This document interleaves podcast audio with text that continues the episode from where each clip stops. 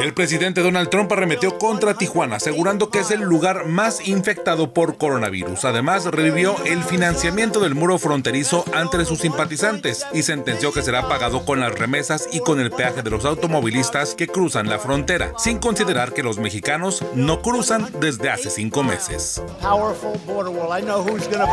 Fue cancelado el examen de admisión por internet para 11.000 aspirantes a ingresar a la Universidad Autónoma de Baja California luego de que se descubrió que algunos alumnos hicieron trampa, consiguiendo respuestas del examen o haciendo el trabajo en equipo o con asistencia remota. El examen ahora será presencial a finales del mes. Aún no se definen las sanciones contra quienes hicieron trampa. Karime Macías, ex esposa del exgobernador veracruzano Javier Duarte, podría ser extraditada a México desde Reino Unido luego de que la Suprema Corte de Justicia de la Nación le rechazó analizar el amparo interpuesto contra su extradición, luego de pagar la fianza de 3.6 millones de pesos para enfrentar en libertad los cargos por fraude al erario veracruzano. El presidente Andrés Manuel López Obrador reprochó a los medios de comunicación que no han dado la difusión suficiente al video en el que empleados de Pemex y el del Senado de la República relacionados con el Partido Acción Nacional intercambian dinero como sobornos para apoyar las reformas estructurales del presidente Enrique Peña Nieto.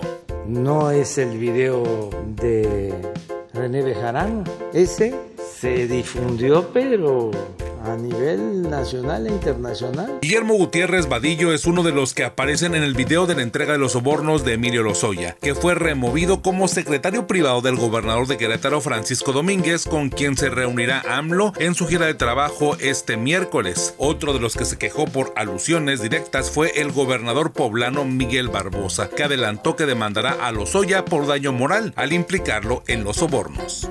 Sí voy a presentar una demanda por daño moral en contra de Emilio Lozoya. 751 mexicanos murieron por coronavirus durante las últimas 24 horas, dando un total de 57.774 casos. 5.506 mexicanos se contagiaron por COVID-19 durante las últimas 24 horas, de acuerdo al reporte del subsecretario Hugo López Gatel, que reconoció que también han disminuido la cantidad de pruebas que se aplican en el país. Disminuye el número de pruebas, disminuye el número de casos. Quizá lo que no se ponen a pensar es, al revés.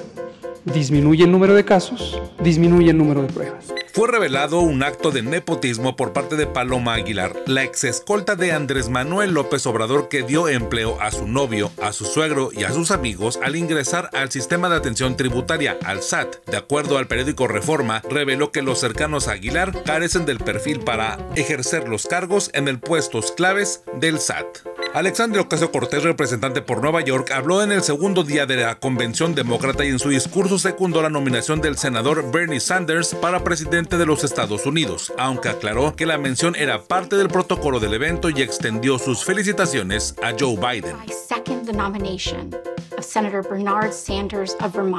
Víctor Lagunas Cabrera y Miguel Villegas fueron asesinados por su inquilino luego de que los recibió a balazos cuando intentaron desalojarlo. Trataban de cobrar la renta en la zona este de la ciudad de Tijuana. Víctor Lagunes era hijo del político y empresario local del mismo nombre. Durante lunes y martes en Tijuana se reportaron 10 homicidios.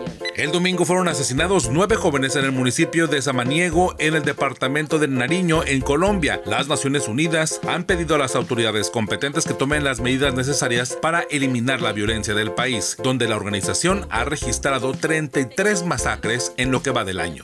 Más de 60.000 firmas fueron entregadas al Instituto Estatal Electoral de Baja California para someter a referéndum la ley que permite a los funcionarios que se quieren reelegir para que hagan campaña política sin renunciar a su cargo. Le llaman la ley Gandhi y es el segundo esfuerzo por derrocar una ley mediante la participación ciudadana en el Estado. En París, Francia, rompieron las medidas de seguridad contra el COVID-19 para festejar el triunfo del Paris Saint-Germain del PSG a la final de la Champions League. Miles se concentraron ante la mirada de los policías que no pudieron hacer nada durante el festejo. Ante las últimas 24 horas en París, Francia, se registraron 22 muertes por COVID-19 y 2.238 contagios de coronavirus.